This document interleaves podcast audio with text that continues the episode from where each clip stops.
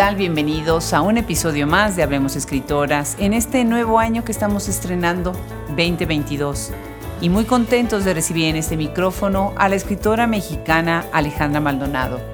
Alejandra Maldonado estudió comunicación audiovisual en la Universidad del Claustro de Sor Juana y nació en la Ciudad de México en 1975. Ha sido becaria en el Fondo Nacional para las Culturas y las Artes y su último libro, Yoga y Coca, fue publicado en la editorial Dharma Books en el 2021. Pónganse cómodos, va a estar interesante la conversación. Los saluda desde este micrófono Adriana Pacheco.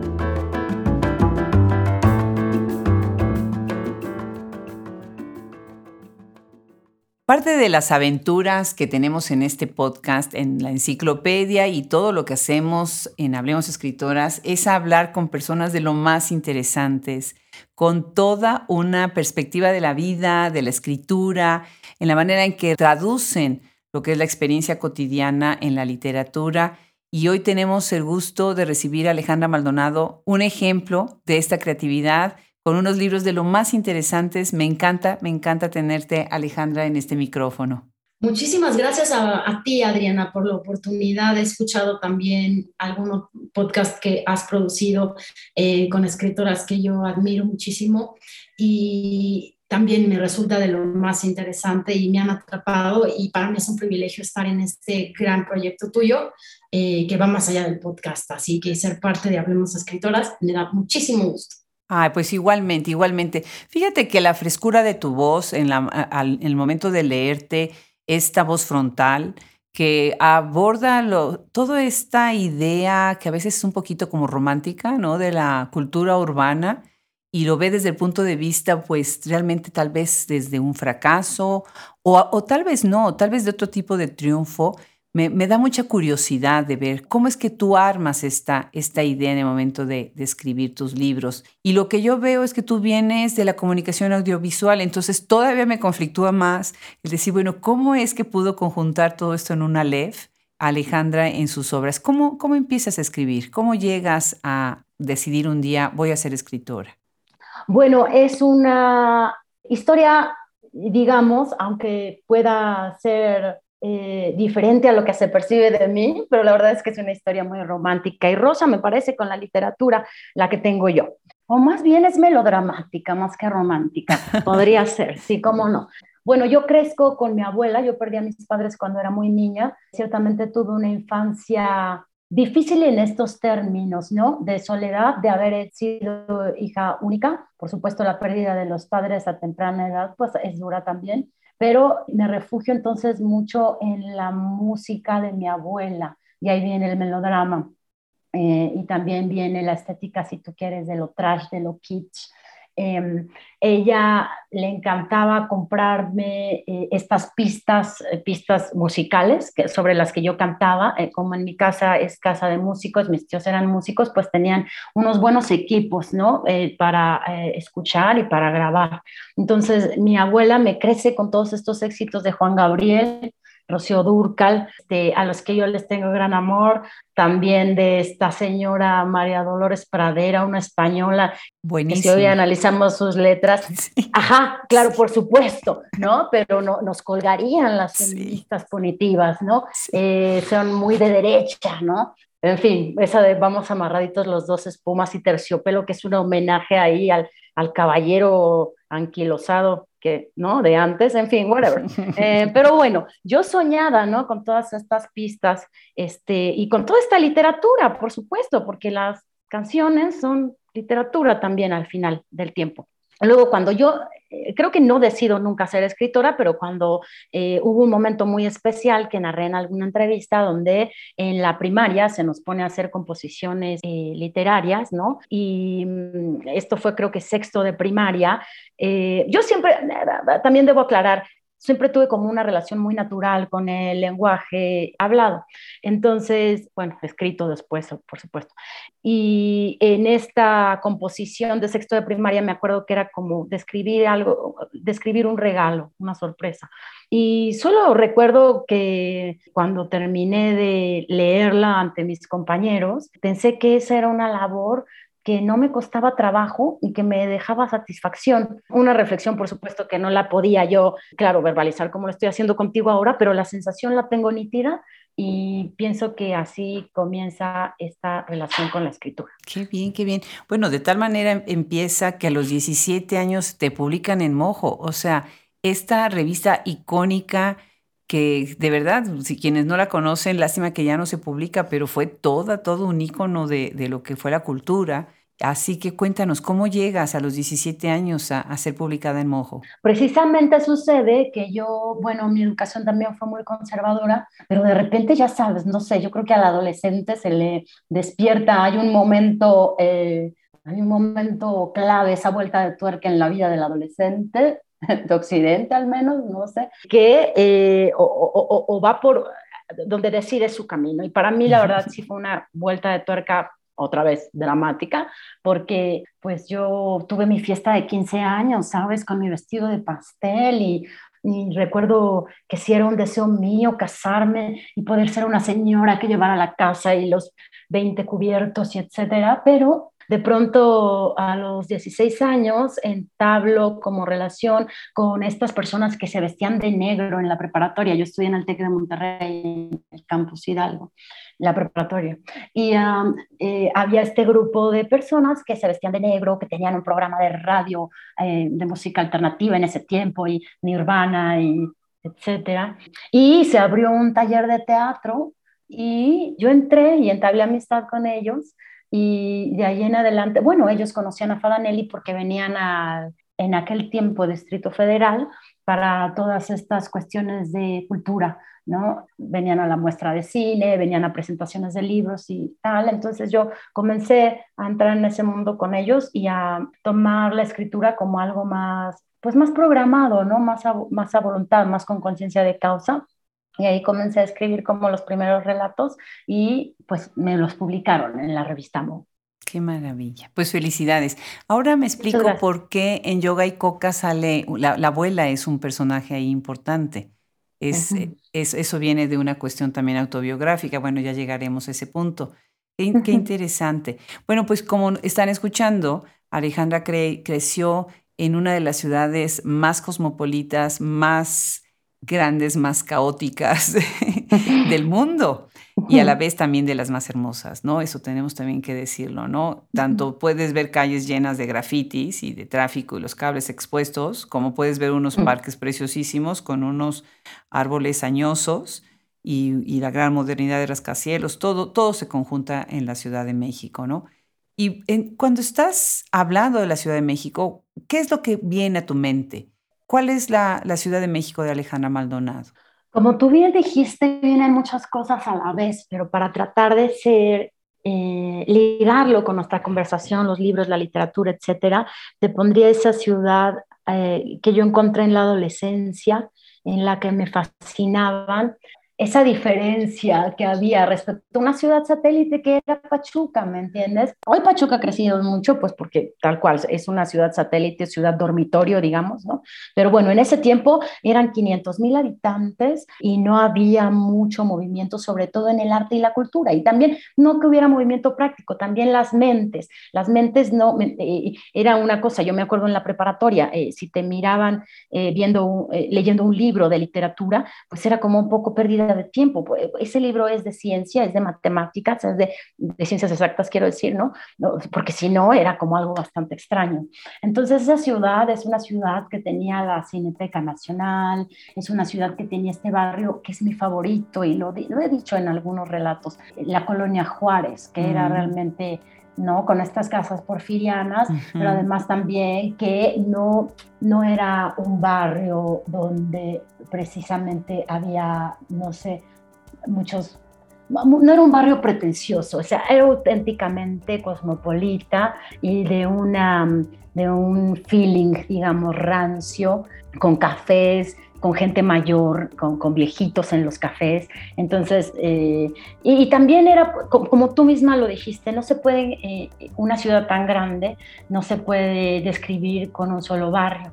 También, por ejemplo, estaban esos sábados en el Tianguis del Chopo, ¿no? Que inicia en los años 80, eh, donde, pues yo, yo creo que fundamentalmente los rockeros de aquel tiempo empezaron a comerciar o más que a comerciar, a intercambiar sus colecciones, piezas de sus colecciones. Eh, y se reunían los primeros punks, ¿no? Eh, así que esa es la ciudad que yo creo que siempre vive, ¿no? En mi, en mi corazón, aunque haya cambiado. Qué maravilla, qué belleza. Bueno, y ahorita acabas de mencionar un gran nombre de la literatura, ¿no? Guillermo Fadanelli, que, bueno, es pues un gran escritor de la contracultura y lo estudiamos en la, universidad, todos los que venimos del campo de las letras. Y él te hace, hace la presentación de tu libro, Yoga y Coca, y además la contraportada en Aburrida Budebert. Eh, ¿Cómo lo pronuncias? Buber. Ah, Buberet. Buberet, como lo escribes. Ajá. Y ahí platícanos un poco de tu relación con, con él y con este grupo eh, que ahorita ya ligeramente lo mencionaste, pero puedes contarnos un poco más sobre él. Sí, por supuesto. Eh, yo conozco a Fadanelli, y voy a decir como otro nombre que para mí es importante, por Rogelio Villarreal. Eh, Rogelio Villarreal fundó en los 80 primeramente la regla rota, luego la regla rota se convirtió en la postmoderna y luego ahora él tiene este medio que se llama replicante. Él siempre ha sido realmente, em, lo que él ha publicado siempre ha sido sin concesiones. recuerdo por ahí que hace algunos, un par de meses estaba yo, porque tengo también mis colecciones, eh, todavía tengo números de aquel tiempo, ¿no? De hace 20 años de la PUS, le decíamos la PUS, eh, a la postmoderna, de la PUS, y, y entonces él decía, lo, tenía, por ejemplo, un artículo donde con mucho, pero, pero con seriedad, sobre todo con seriedad, eh, se, intitulaba Los intelectuales orgánicos de este sexenio, ¿no? Tal cual. Y daba razones y nombres y apellidos y siempre fue muy duro y no cualquier cosa estaba reseñada ahí. Entonces, eh, bueno, yo por Rogelio Villarreal, que vivía en ese tiempo, me recuerdo, en, en, la calle de astrónomos, conozco a Guillermo Fadanelli. Cuando lo conozco, eh, pues me empiezan a invitar a fiestas. Él vivía aquí en el centro histórico, digo aquí porque ahora vivo en el centro histórico también. Eh, y yo estudiaba, bueno, al año siguiente comencé a estudiar la universidad aquí en el claustro de Sor Juana, que está en el centro histórico, y él casualmente comenzó a vivir allí en la calle de San Jerónimo. Ah, Entonces lo que sucedía, ajá, eh, bueno, ahí yo ya estaba invitada a esas fiestas que, bueno, yo veía, por ejemplo, ídolos para mí de ese momento, por ejemplo, Teresa Margolles, una de nuestras artistas contemporáneas más importantes hoy por hoy, este, la líder de SEMEFO, que, bueno, solo para rápidamente, ella ahora eh, fue seleccionada para estar con una obra monumental en Trafalgar Square em, en los próximos dos años.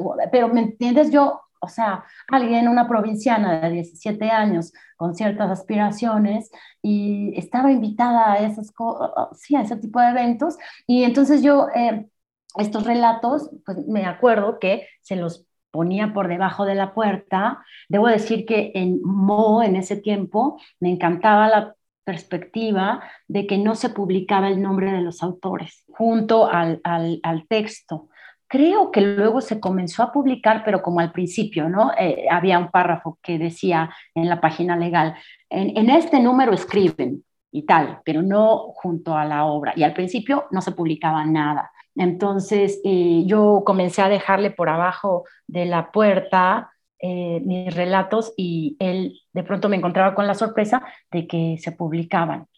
Em, eso en un primer momento. exactamente. Y ya luego, bueno, ya era invitada a las fiestas y pues claro, yo estaba, bueno, me sentía realizada. Increíble. Y ahorita que dices que estas revistas que te publicaban, pues otro de tus perfiles es que tú también contribuyes actualmente con otras revistas o has publicado en otras revistas como Vice y Playboy. Y además de, enseñarnos un rigor a los que nos gusta contribuir en revistas, que para mí las revistas son así como lo máximo, eh, además de ese rigor, ¿no? De que pues tienes, ya, ya es el deadline y tienes que entregar, ¿no? Por otro lado, te ejercitan la pluma de otra manera, ¿no? Es muy distinto cómo escribes un artículo, un artículo académico, si estás en la academia, y cómo escribes para lo que es el lector eh, más general en una revista. Cuéntanos un poco de este aspecto tuyo que me parece muy, muy valioso también recuperar la obra que tienes en revistas, en distintas revistas. Ay, pues comparto mucho contigo el amor por las revistas, tal vez no sean del mismo corte, pero eh, a mí también mi abuela pues tenía toda la colección de Hola. Ah, sí, es, otro corte. Sí, por supuesto, Cosmopolitan, Vanidades, ¿me entiendes? Yo ahí aprendo muchísimo, yo la verdad sí venero mucho la estética trash eh, del que es el máximo pontífice eh, John Waters y también esto que es eh, popular, que no es de autor, yo le tengo mucha reverencia. En ese sentido, pues este, me, me encanta. Me encanta eh, bueno, cuando me invitaron a Vice, un amigo que, o, un par de amigos que estuvieron editando esa revista en un tiempo, me pidieron artículos y, y siempre fue, me dieron la libertad de lo que yo quisiera, de los temas que yo quisiera tocar. Entonces, para mí fue como, te diré, igual, como que si me invitaran a una, a una fiesta o un evento en el que yo siempre había querido estar. Entonces, para Vice yo eh, escogí hablar además de otro amigo. Tengo la fortuna además de que me rodeo de personas que, que practican arte en, distintos campos y de los que me gusta su obra, algunos por supuesto, no todos. Y entonces yo decidí hacerlo sobre este amigo que me parece un músico súper interesante que se hace llamar Apache o Raspy, que es de Torreón y me quise dedicarle un artículo, pues, a ver, con una muy buena extensión y que tocara a la autor y a su obra por todas partes. Es que me gusta hacer ese juego, por ejemplo, ¿no? Para una revista que se supone que es masiva y que no es pues especializada en arte o en cultura, hacer entonces el juego contrario, ponerme seria para escribir un artículo sobre un artista pop. Entonces sí, creo que eso es lo que persigo, hacer ese tipo de juegos e ir entre lo autoral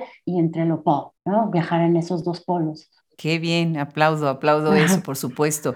Y esto de la extensión, yo acabo de mandar un, un artículo para Literal Magazine eh, aquí en Houston, bueno, acá cerca en Houston, y cuando vi que, la, ya llevaba yo 1700 palabras, dije, ay, ay, bueno, ya me pasé, ya ni modo. claro, ¿no? claro.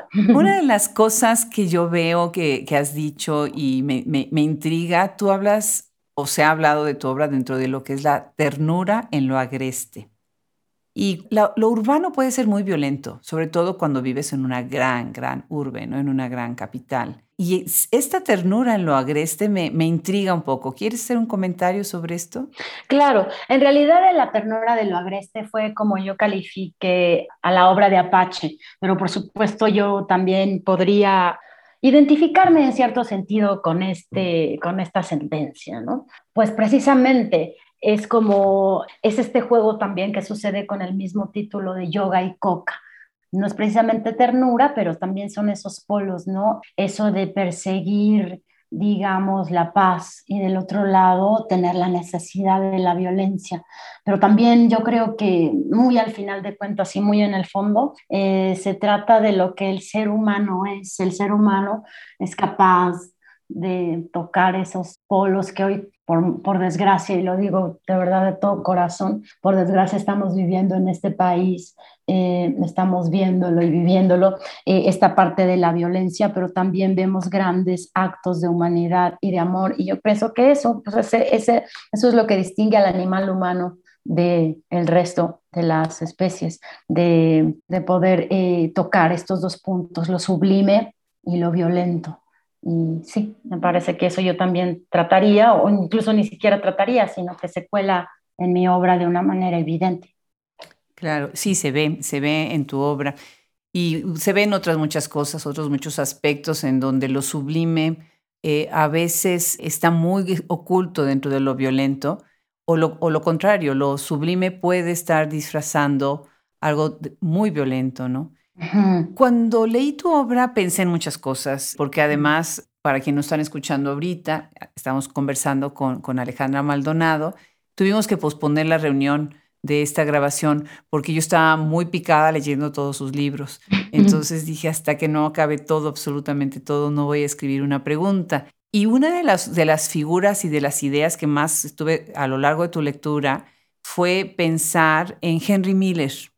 Pensé también en Anaïs Nin, curiosamente, pero ese desde otro, desde otro aspecto, obviamente. Bueno, si, piensas en Miller tienes que pensar en ella, ¿no? Pero lo que pensé es que yo lo leía a escondidas, más o menos cuando tenía como 14 o 15 años. Pero lo que más me frustró en ese momento es que yo no tenía con quién comentarlo. O sea, no podía yo decirle a nadie que lo había leído y no, y no tenía una amiga con quien rebotar algo y decir porque no les interesaba a mis amigas en ese momento una lectura. Ni así, creo que ni así ni de muchas otras, ¿no? Y pienso un poco en cuáles son tus lecturas cuando tú estás escribiendo esto, porque si vienes de esta educación ultraconservadora y después empiezas a abordar otro tipo de temas, pues pudo haber sido mucho también tus influencias lectoras, ¿no? Fíjate que Henry Miller sí me ponía, leía tus preguntas que amablemente me hiciste favor de enviar antes.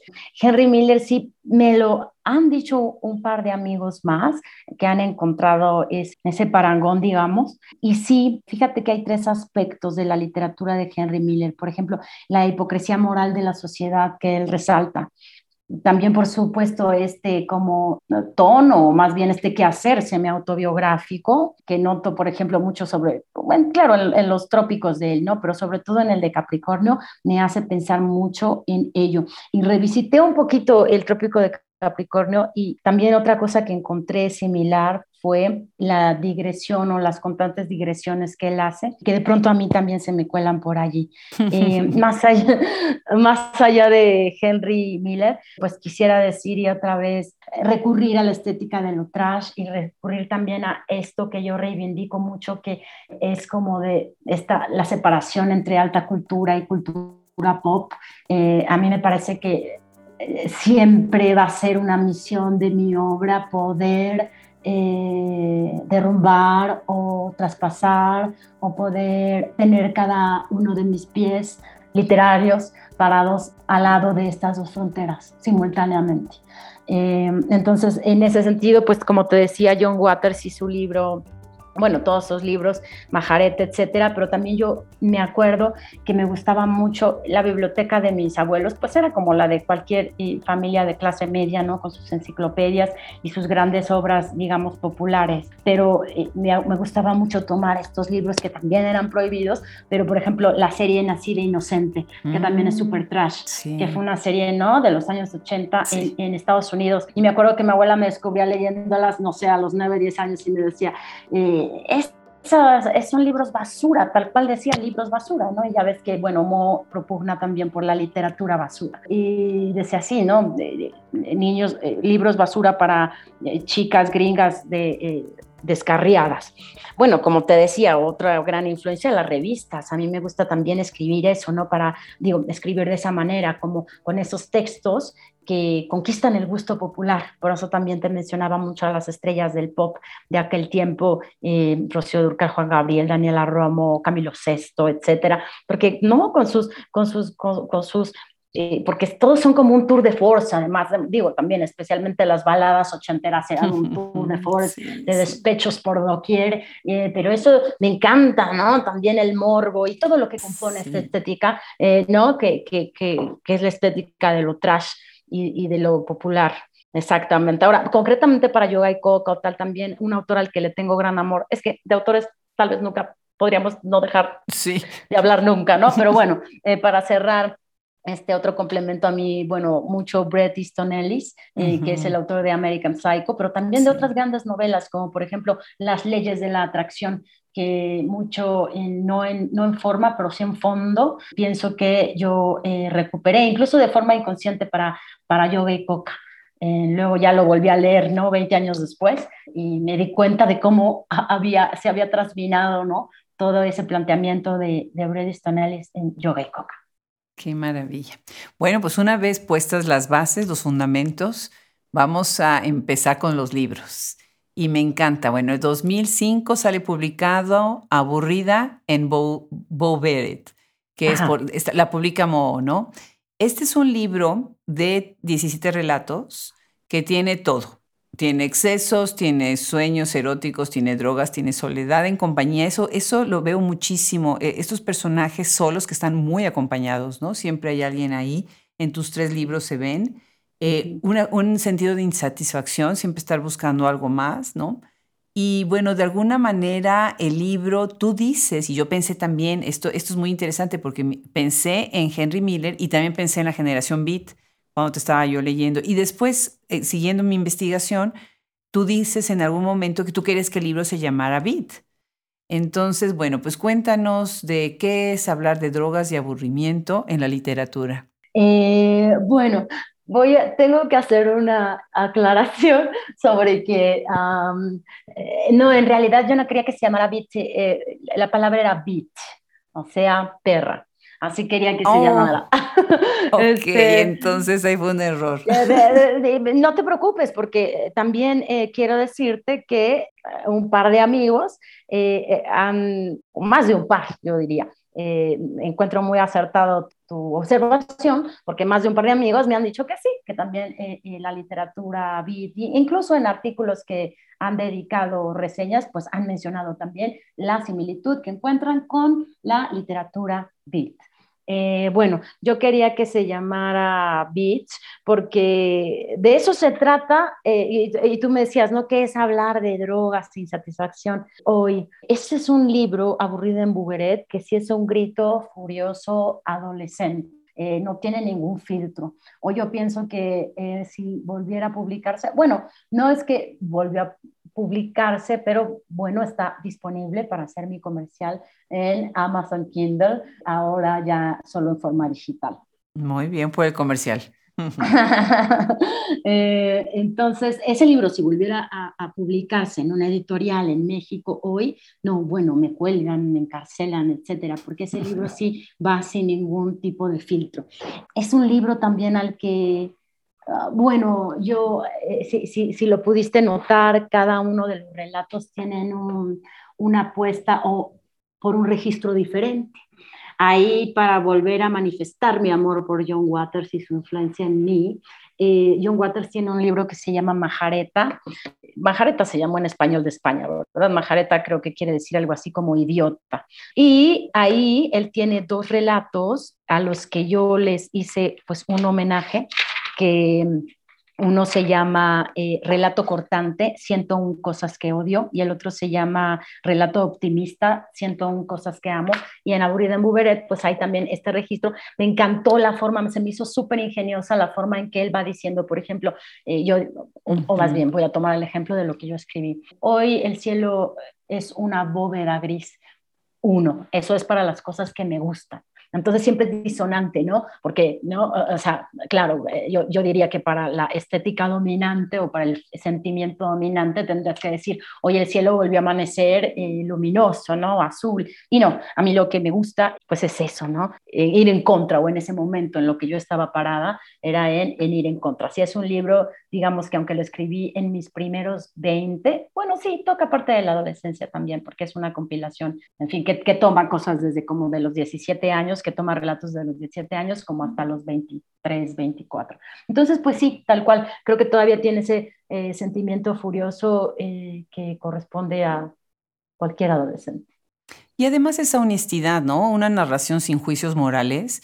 O sea, simplemente narras y cuentas, ¿no? Me encanta. Y ahorita que estás diciendo esto de las cosas que, que detesto, el libro cierra con 33 cosas que detesto. Y al final, cuando llegas al, al, final, dices, ok, entonces, ¿qué era lo que detestaba? Pues todo lo demás eh, que había dicho a lo largo del libro, no nada más de este cuento, ¿no? Muy, muy interesante esa introspección, ¿no? Y además, eh, pienso mucho en el momento actual en donde se está hablando tanto de esta literatura del yo y tu yo es un yo muy diferente a otros yo que se, que se leen en la literatura contemporánea, ¿no? Porque es, e, es un juego entre individualismo y colectividad, ¿no? Porque todo sucede, mucho sucede en colectivo, mucho sucede en, estas, en este énfasis de los, de los amigos que se hacen en el antro, ¿no? De los amigos de coca y de tragos, los compañeros de mesa, que después son totalmente prescindibles, ¿no? Desaparecen, van y vienen en una noche, en una noche larga, en donde suceden muchas cosas. Pensé mucho en cuando era yo mamá de adolescentes y no sabía dónde estaban mis hijos. Pensé, Imagínate, nada Ay, no, más. no te quise preocupar. No, hombre, no, ¿qué te vas a preocupar ya cuando ya tienes hijos adultos y grandes, grandes? Pero sí me, me parece fascinante esta manera de, de andar la noche, ¿no? Que ese es otro aspecto que siento que también hay mucho en tu obra. Eh, tus personajes están en continuo movimiento, ¿no? Siempre, siempre se están moviendo. Hablaremos más adelante también de, de, de esto que, que me parece muy, muy revelador, ¿no? ¿Te piensas demasiado, Alejandra, cuando piensas esto, cuando escribes esto, cuando has escrito esto? ¿Sientes que esta manera de, revisar cada una de las relaciones entre las personas, las relaciones de la persona consigo misma, ¿eso es parte de una reflexión larga o, tu escritura es más espontánea? No, definitivamente eh, mi, mi sentir, mi cosmovisión, mi lugar de situarme a mí misma en el mundo, que se permea en la escritura es totalmente ensimismada. Yo suelo estar mucho en mi cabeza, incluso pues soy una persona que sí, por supuesto, tengo todos los signos de una persona distraída, eh, se, me quemo, se me caen las cosas, me tropiezo, eh, a veces mi pareja me tiene que agarrar en la calle porque ahí viene el camión y yo no me fijo, en fin, sí, estoy viva, yo creo que, ¿no? De milagro, porque sí, realmente llevo mi vida, este, siempre estoy muy metida en mi cabeza. Ahora bien, la cuestión de la soledad es para mí, yo creo que un tema fundamental y que siempre va a estar allí. Y, y me parece que lees muy bien cuando dices que es como una literatura del yo, pero que está muy presente ahí la colectividad. Más me parece que ese aspecto colectivo es eh, la intención que tengo, es que esas escenas en colectivo remarquen que la soledad es más cuando se vive en compañía. Y a mí me parece que así es. Y, y lo leíste también muy bien cuando dices que personajes prescindibles. Sí, precisamente. Y lo único que sigue adelante eh, el hilo conductor incluso es ese personaje que sigue viendo todo en función solamente de sí misma. Por eso incluso, bueno, sí, son como, como tú lo percibiste, ¿no? Eh, personajes que al final resultan prescindibles y solo sirven para ir construyendo a esa protagonista. Claro, claro. Me encanta, me encantó, me encanta lo que estás diciendo ahorita. Hablar de la no amistad y de la soledad cuando se habla de la presencia y del bullicio de la gente es, un, es, es, una, es una muy buena estrategia, es una muy buena herramienta narrativa, me parece muy, muy valioso. Y bueno, pues yo tengo, me encontré una sorpresa preciosa, preciosa, preciosa, porque, bueno, yo de, viniendo de la academia y de tantos, tantos años que estás, estudia y estudia aquí, ¿no? Uh -huh. Y allá y de repente llega un momento en que tienes que hacer tu, tu tesis de maestría uh -huh. o tienes que hacer tu disertación doctoral, como la llamamos acá en Estados Unidos, uh -huh. y tienes que escoger un tema y tienes que escoger o un libro o un autor o una autora para poder este, escribir. Y bueno, pues hay un estudiante de maestría que decide hacer su tesis de maestría en la Universidad de Washington en tu libro, eh, Board in Bovered. Y me encantó. ¿Por qué? Porque es un tributo, de alguna manera, es un reconocimiento, no lo necesitas tal vez, pero para el, el hecho de que lo haya hecho me parece muy, muy, bueno. Y además se toma también el trabajo de traducir eh, los cuentos, ¿no? Para que no quede duda de, de la total comprensión. Uh -huh. Y él dice, déjame leer esto aquí, déjame leer algunas ideas sueltas que recojo de su prólogo. Gracias. Dice, este libro que se burla de la noción de que necesitas ser un hippie o un intelectual para apreciar el arte. Menos arte y más fitness, de frivolidad. Refuta la tendencia en general a creer que el arte debe ser una cosa puramente intelectual de la izquierda, de la gente de contracultura. Un libro escrito de principio a fin, que refleja perfectamente la vida frenética de la protagonista. Cuéntanos, cuéntanos sobre, tú sabes de esta, de esta tesis, ¿no? Y cuéntanos un poco más de estas ideas uh -huh. que está poniendo. Eh, el nombre de él es Mark Betzler. Así es. Me parece maravilloso. Cuéntanos, Alejandra. Eh, no, para nada que, bueno, eh, muchas gracias por traer esto a colación. Tú me decías, eh, a lo mejor no lo necesitas, este, este reconocimiento, reivindicación. No, a mí me parece como muy satisfactorio y precisamente lo sentí en ese momento que alguien había entendido lo que yo estaba planteando. Esto que he tratado de, de poner de manifiesto, que es la separación entre la alta cultura y la cultura popular, ¿no? Este trabajo, ¿no? Cuando a mí me llega la noticia, voy a contar un poco cómo sucedió este, este encuentro entre Mark y yo, o entre la obra de Mark y la mía. Yo me acuerdo, fue el año 2011, que me escribió Yolanda Martínez. Yolanda Martínez es la pareja de Fadanelli, que es la parte, digamos, funcional del editorial Mo. Entonces, en Aburrida en Bullet eh, estaba el email del editorial y entonces mm, Yolanda se pone en contacto conmigo y me dice, oye, este chico que estudia la maestría mm, ah, se acaba de comunicar con la editorial por medio del email y dice que si le puedo dar tu contacto porque quiere hacer una traducción eh, para eh, poner este trabajo como validación para su grado. Y pues por supuesto yo me puse muy contenta, pero lo primero que pensé, porque no me dijo eh, o no me fijé en el momento en el nombre de la persona, dije, bueno, seguro es un chico que es de ascendencia mexicana o latina, porque a quién le iba a interesar un libro en español, ¿no? De una autora mexicana perdida allí, eh, además de, de, una editorial tan underground, ¿no? Dije, bueno, debe tener alguna relación con la cultura Em, que se está produciendo en México. Y cuando un poco más, bueno, ya lo conozco y, no lo conocí físicamente, sino que todo lo hicimos por eh, estos medios digitales. Él me entrevistó para hacer este ensayo crítico que pone al principio de su trabajo de traducción. Entonces, ya él, mismo me dijo, yo le dije, yo creí que tú tenías esta ascendencia y que por eso estabas interesado. Me dijo, no, eh, yo soy un gringo total, tal cual. Eh, y entonces le pregunté que cómo había encontrado el libro tal. Bueno, en uno de sus viajes a México, me dijo que estaba en la ciudad de Oaxaca, que fue una librería y que de todos los ah, volúmenes que él vio antes sí, el que le llamó la atención fue ese, por la, ya sabes que aparece como mi rostro en la portada, en una fotografía.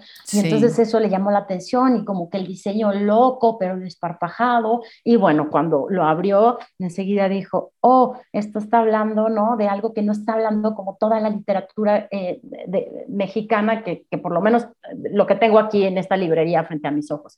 Y bueno, lo tomó y bueno, le tomó cariño y pues quiso, quiso hacer un trabajo más allá bueno, siempre se lo voy a agradecer, te digo, sobre todo por eso, porque entonces reivindica esta idea que yo defiendo y siempre defenderé, ¿no? De estar parado siempre para abolir la frontera entre la alta cultura y la cultura popular.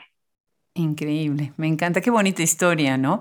Y el contacto y todo, y al haber hecho la, entrevista, genial. Bueno, pues otro de tus libros es Mis Noches Salvajes, ese aparece en 2015. Siento yo que es más personal que los otros dos. Y ahí dices algo que me, no sé yo si, si, eh, si reír o, o, sonreír nada más. No, llorar todavía no puedo ah, decir. o tal vez sí. ¿eh? dices, el problema con la coca es que se acaba. Y bueno, ¿y sabes por qué puse esa cara? Eh, o cualquier cara que haya yo puesto, porque estoy viendo la serie Narcos México. Claro. Entonces, bueno, si algo hay en Narcos México es coca, ¿no?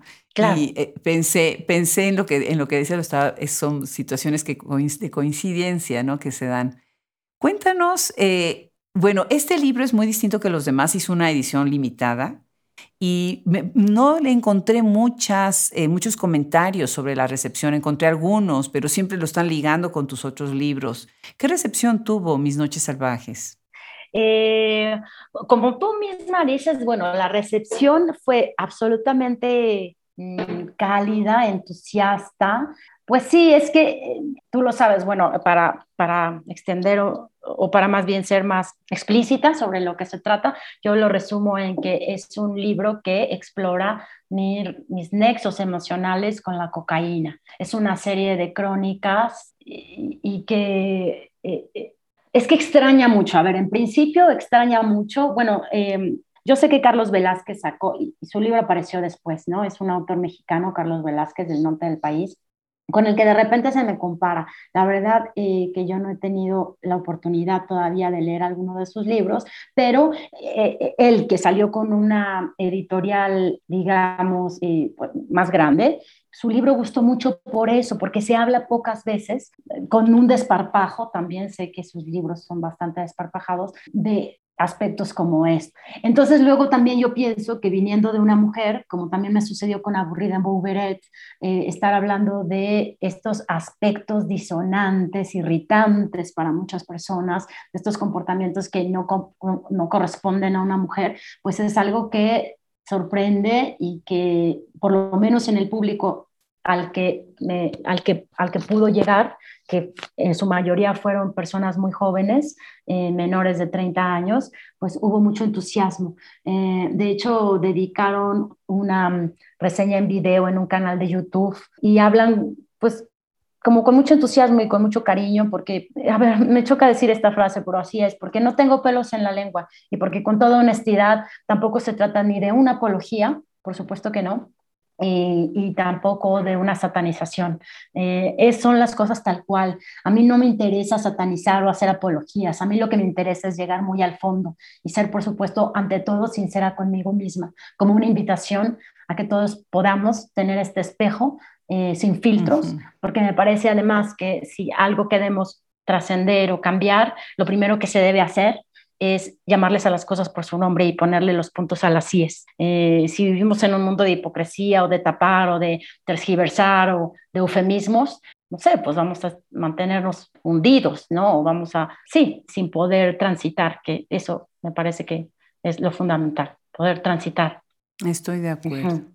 Estoy de acuerdo. La cuestión de la honestidad con, contigo mismo, ya después vendrá el lector, y esta manera de ser transparente sin tener estos juicios sino como tú dices, ir tal cual al fondo. Me, parece muy valioso en este libro. Se ve también en los otros. Este es un poquito más personal, ¿no? Y como tú dices, está yendo más a esa experiencia, ¿no? A esa relación. El otro no, el otro tiene muchos más personajes que están intercambiando entre ellos también otro tipo de experiencias y otro tipo de cómo se van relacionando con este mundo, no nada más de las drogas o de la adicción, sino de algún tipo también de, lo que es la noche, ¿no? De lo que son las muchas noches, no nada más la noche real en donde el sol se va a dormir, sino las otras noches que también pasan dentro de las personas, ¿no? Me, gustó muchísimo el libro de, de, Yoga y Coca, me encantó, desde que me lo mandó Dharma Books que bueno, para mí Dharma, yo tengo, de veras, yo tengo total adoración por las editoriales independientes, todas son consentidas, Dharma es una cosa que bueno, de verdad eh, me ha tratado tan bien. Y cuando eh, me mandaron el libro y cuando lo tuve ya en mis manos, me encantó la portada, eh, se me hizo más todavía el shock del, del, título y el título es un oxímoron, o sea, yoga y coca. Es totalmente un, un oxímoron disfrazado de, de, nouns, ¿no? De sustantivos, punto, ¿no? Sí. Y pensé en Lilian López Camberos, que ella es cuentista, también como tú, y tiene, bueno, tú además te escribes también novela. Lilian tiene este, esta manera, este impulso, esta pulsión de escribir desde la voz de los jóvenes, ¿no? Desde también una, una escritura sin maquillajes, ¿no? Me, me parece muy interesante. Ahora, lo que tú haces en este libro, estás hablando en un momento en donde ah, están estos primeros raves, está toda una cultura cosmocapitalista, ¿no? Estas playas de los hippies, ¿no? Esta cuestión, pues sí, decadente, donista. También pensé un, poco en los, en, en, Oscar Wilde y los decadentes y todo el decadentismo, ¿no? Interesante. Y, pero tú lo metes a través del amor romántico. Muy interesante eso, ¿no?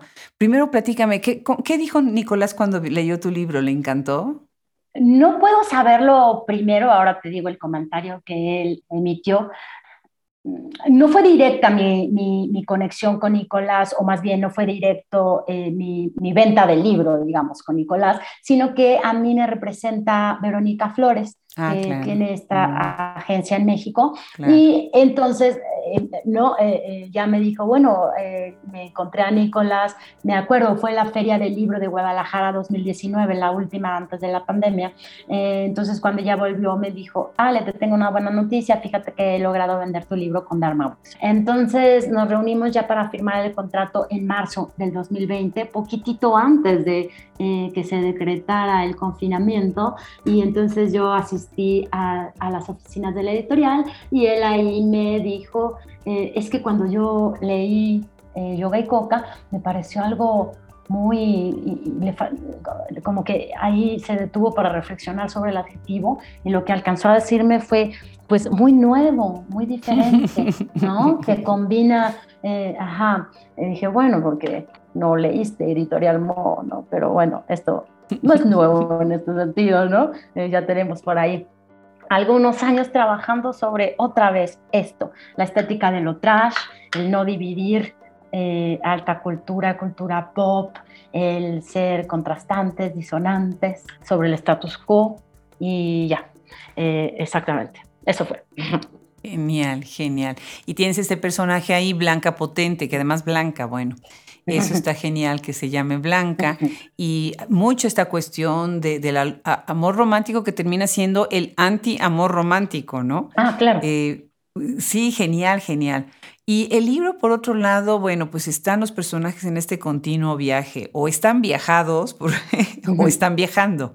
Y ahí estaba yo pensando incluso en una traducción al término periplo, al inglés, no sé por qué cuando te leí mm. pensé en que dije, es que esto es un periplo en el estricto sentido de Ulises y de la Iliada, ¿no? Porque regresan a esta continua vida de estar viajando en la noche con estos personajes que después viene al, día, obviamente, sí, pero además involucras a varios países en donde están haciendo pues prácticamente un tour. Cuéntanos, este ejercicio de documentar en extenso, ¿sientes tú que estás tratando de ligar país con país a una juventud que se mueve en un mundo similar? Eh, fíjate que mm, creo que va más por el lado de yo pienso que el viaje, y ahí te voy a hablar un poquito de un, librito que se llama Elogio del Caminar de David Le Breton o David Le Breton eh, francés. Y él menciona algo con el, o, él dice algo con lo que estoy muy de acuerdo, que es que la, el viaje o el caminar, más bien como una metáfora del viaje, es una forma activa de meditación. Y es verdad, eh, yo practico meditación hace muchos años y lo entiendo como una forma de sensorialidad plena, ¿sí me entiendes? ¿Qué, ¿Qué, quiere decir esto? El viaje nos saca de nuestras rutinas, de nuestro espacio de confort. Cuando estamos en nuestra casa somos esclavos y bueno, claro, las rutinas nos sirven muchísimo para, para vivir en un sentido funcional, pero ¿qué pasa? Que dejamos de notar la vida, dejamos de notar lo que pasa. Entonces, eh, el viaje nos pone, eh, como te digo, nos saca de nuestro espacio de confort, rompe con nuestras rutinas y hace que pongamos atención en, en lo que va pasando. Y eso para mí, o, particularmente para el modo en el que yo escribo, me es súper útil. Ahí puedo entonces, porque es también una forma eh, de, que el cuerpo vuelve a vivir, ¿no? Es una forma de renovar la curiosidad, de reencontrarse en ese sentido también con nosotros mismos. Otra vez, a mí me parece que cuando uno está en el día a día cotidiano con sus rutinas, ya ni siquiera tomas cuenta de ti, de, las cosas distintas que pasan, ¿no? Que pasan cotidianamente, pero que uno ya da por sentadas.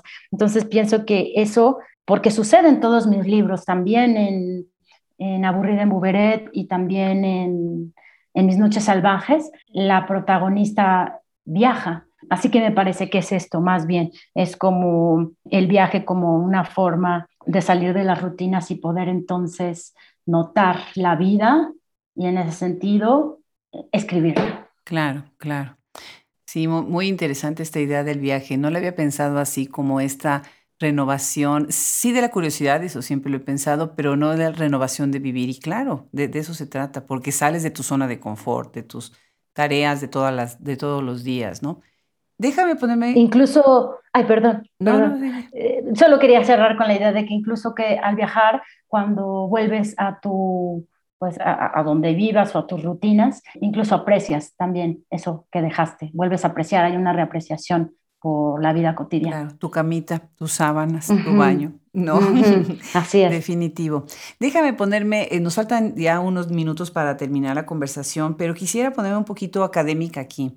Tú eh, utilizas, has hablado de la juventud, se usa como una mercancía.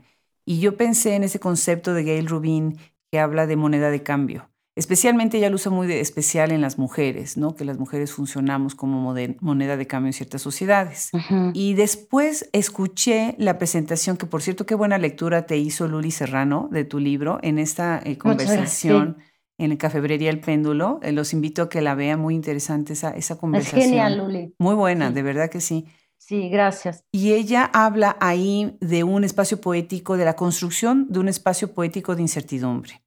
Eh, un simulacro de contradicción y abundancia. Entonces, eh, me parece muy interesante esa lectura de contradicción, de abundancia, de incertidumbre y de las noches de las mujeres en el underground, ¿no? ¿Qué piensas tú que la influencia que tiene esta idea tuya en el momento actual de la juventud usada como mercancía? Eh, sí, yo pienso otra de las consecuencias fatales del capitalismo salvaje, del, capitalismo tardío en el que vivimos es precisamente convertirnos a todos en moneda de cambio, pero especialmente a la juventud. Y voy a hacer voy a decir algo sobre Yoga y Coca. Yoga y Coca empieza con la protagonista a los 14 años y termina con la protagonista a punto de cumplir 40 años, cuando esta sociedad dice que es el, objeto de deseo, a la mujer de deseo, cuando es adolescente y su cuerpo y su, sí, su cuerpo es, es este objeto de deseo y a los 40 años es objeto de desecho. Eso es totalmente eh, el aborto de nuestra cultura capitalista. Pero también quiero decir que, eh, por ejemplo, yo siempre, y en este sentido, comprendo muy bien a estos jóvenes sicarios, eh, ¿no? Hoy contratados por los grandes capitales eh, del narcotráfico. Y entiendo perfectamente, es que vi un trabajo académico, por cierto, que hicieron unos periodistas sobre entrevistas a, a ellos y era muy elocuente como uno de los chicos respondió que él, por supuesto, sabiendo que su vida en este negocio estaba destinada a ser muy corta, en promedio mueren a los, entre los 25 y los 30 años, y de forma brutal también, claro, que por supuesto que él prefería eso, ¿me entiendes? una vida de certezas, no lo dijo con estas palabras, eh, pero que una vida de certezas y la satisfacción inmediata a una larga vida de pues miserias y carencias económicas. Eso, eso, eso, pues yo estoy totalmente de acuerdo, ¿no? A eso nos ha arrojado la cultura del hiperconsumo en la que hoy vivimos. Así es, eso es la juventud y la mercancía y cómo hoy se aspira más a esta satisfacción inmediata y material que a otro tipo de valores y experiencias. Muy de acuerdo, cierto. Bueno, pues un par de minutos y tengo que hacerte una pregunta que muy, pero muy pocas veces hago. Me parece hasta me dio un poquito este lugar común esta pregunta, pero a veces sí la necesito hacer. ¿Piensas en tus lectores, Alejandra? Definitivamente no. Definitivamente no. Y es que pienso que la labor artística de cualquier género o disciplina y, lo voy a decir así tajantemente, no debería nunca pensar en los lectores o en los espectadores. Hay que tener una fidelidad inquebrantable con uno mismo, si es que se quiere o se aspira. Incluso yo ni siquiera pensaría que se, que, se tiene que pensar para nada en llegar a, a nadie más en el momento de la creación. Qué buena respuesta. Pues Alejandra, te mando un abrazo, pero muy grande desde Austin. No, no sabes cómo he disfrutado esta conversación, haber conocido tu obra y todo lo que venga, me lo voy a leer. Así que voy a estar muy al pendiente de todo lo que vayas publicando, seguirte en, en donde estés publicando. Muchísimas felicidades, Alejandra, por esta voz y por esta valentía, por esta manera tan, tan abierta y tan franca de acercarte a la literatura y a la vida que, reflejas en ella. Muchísimas gracias. Gracias a ti, de verdad. Un abrazo. Igualmente, gracias.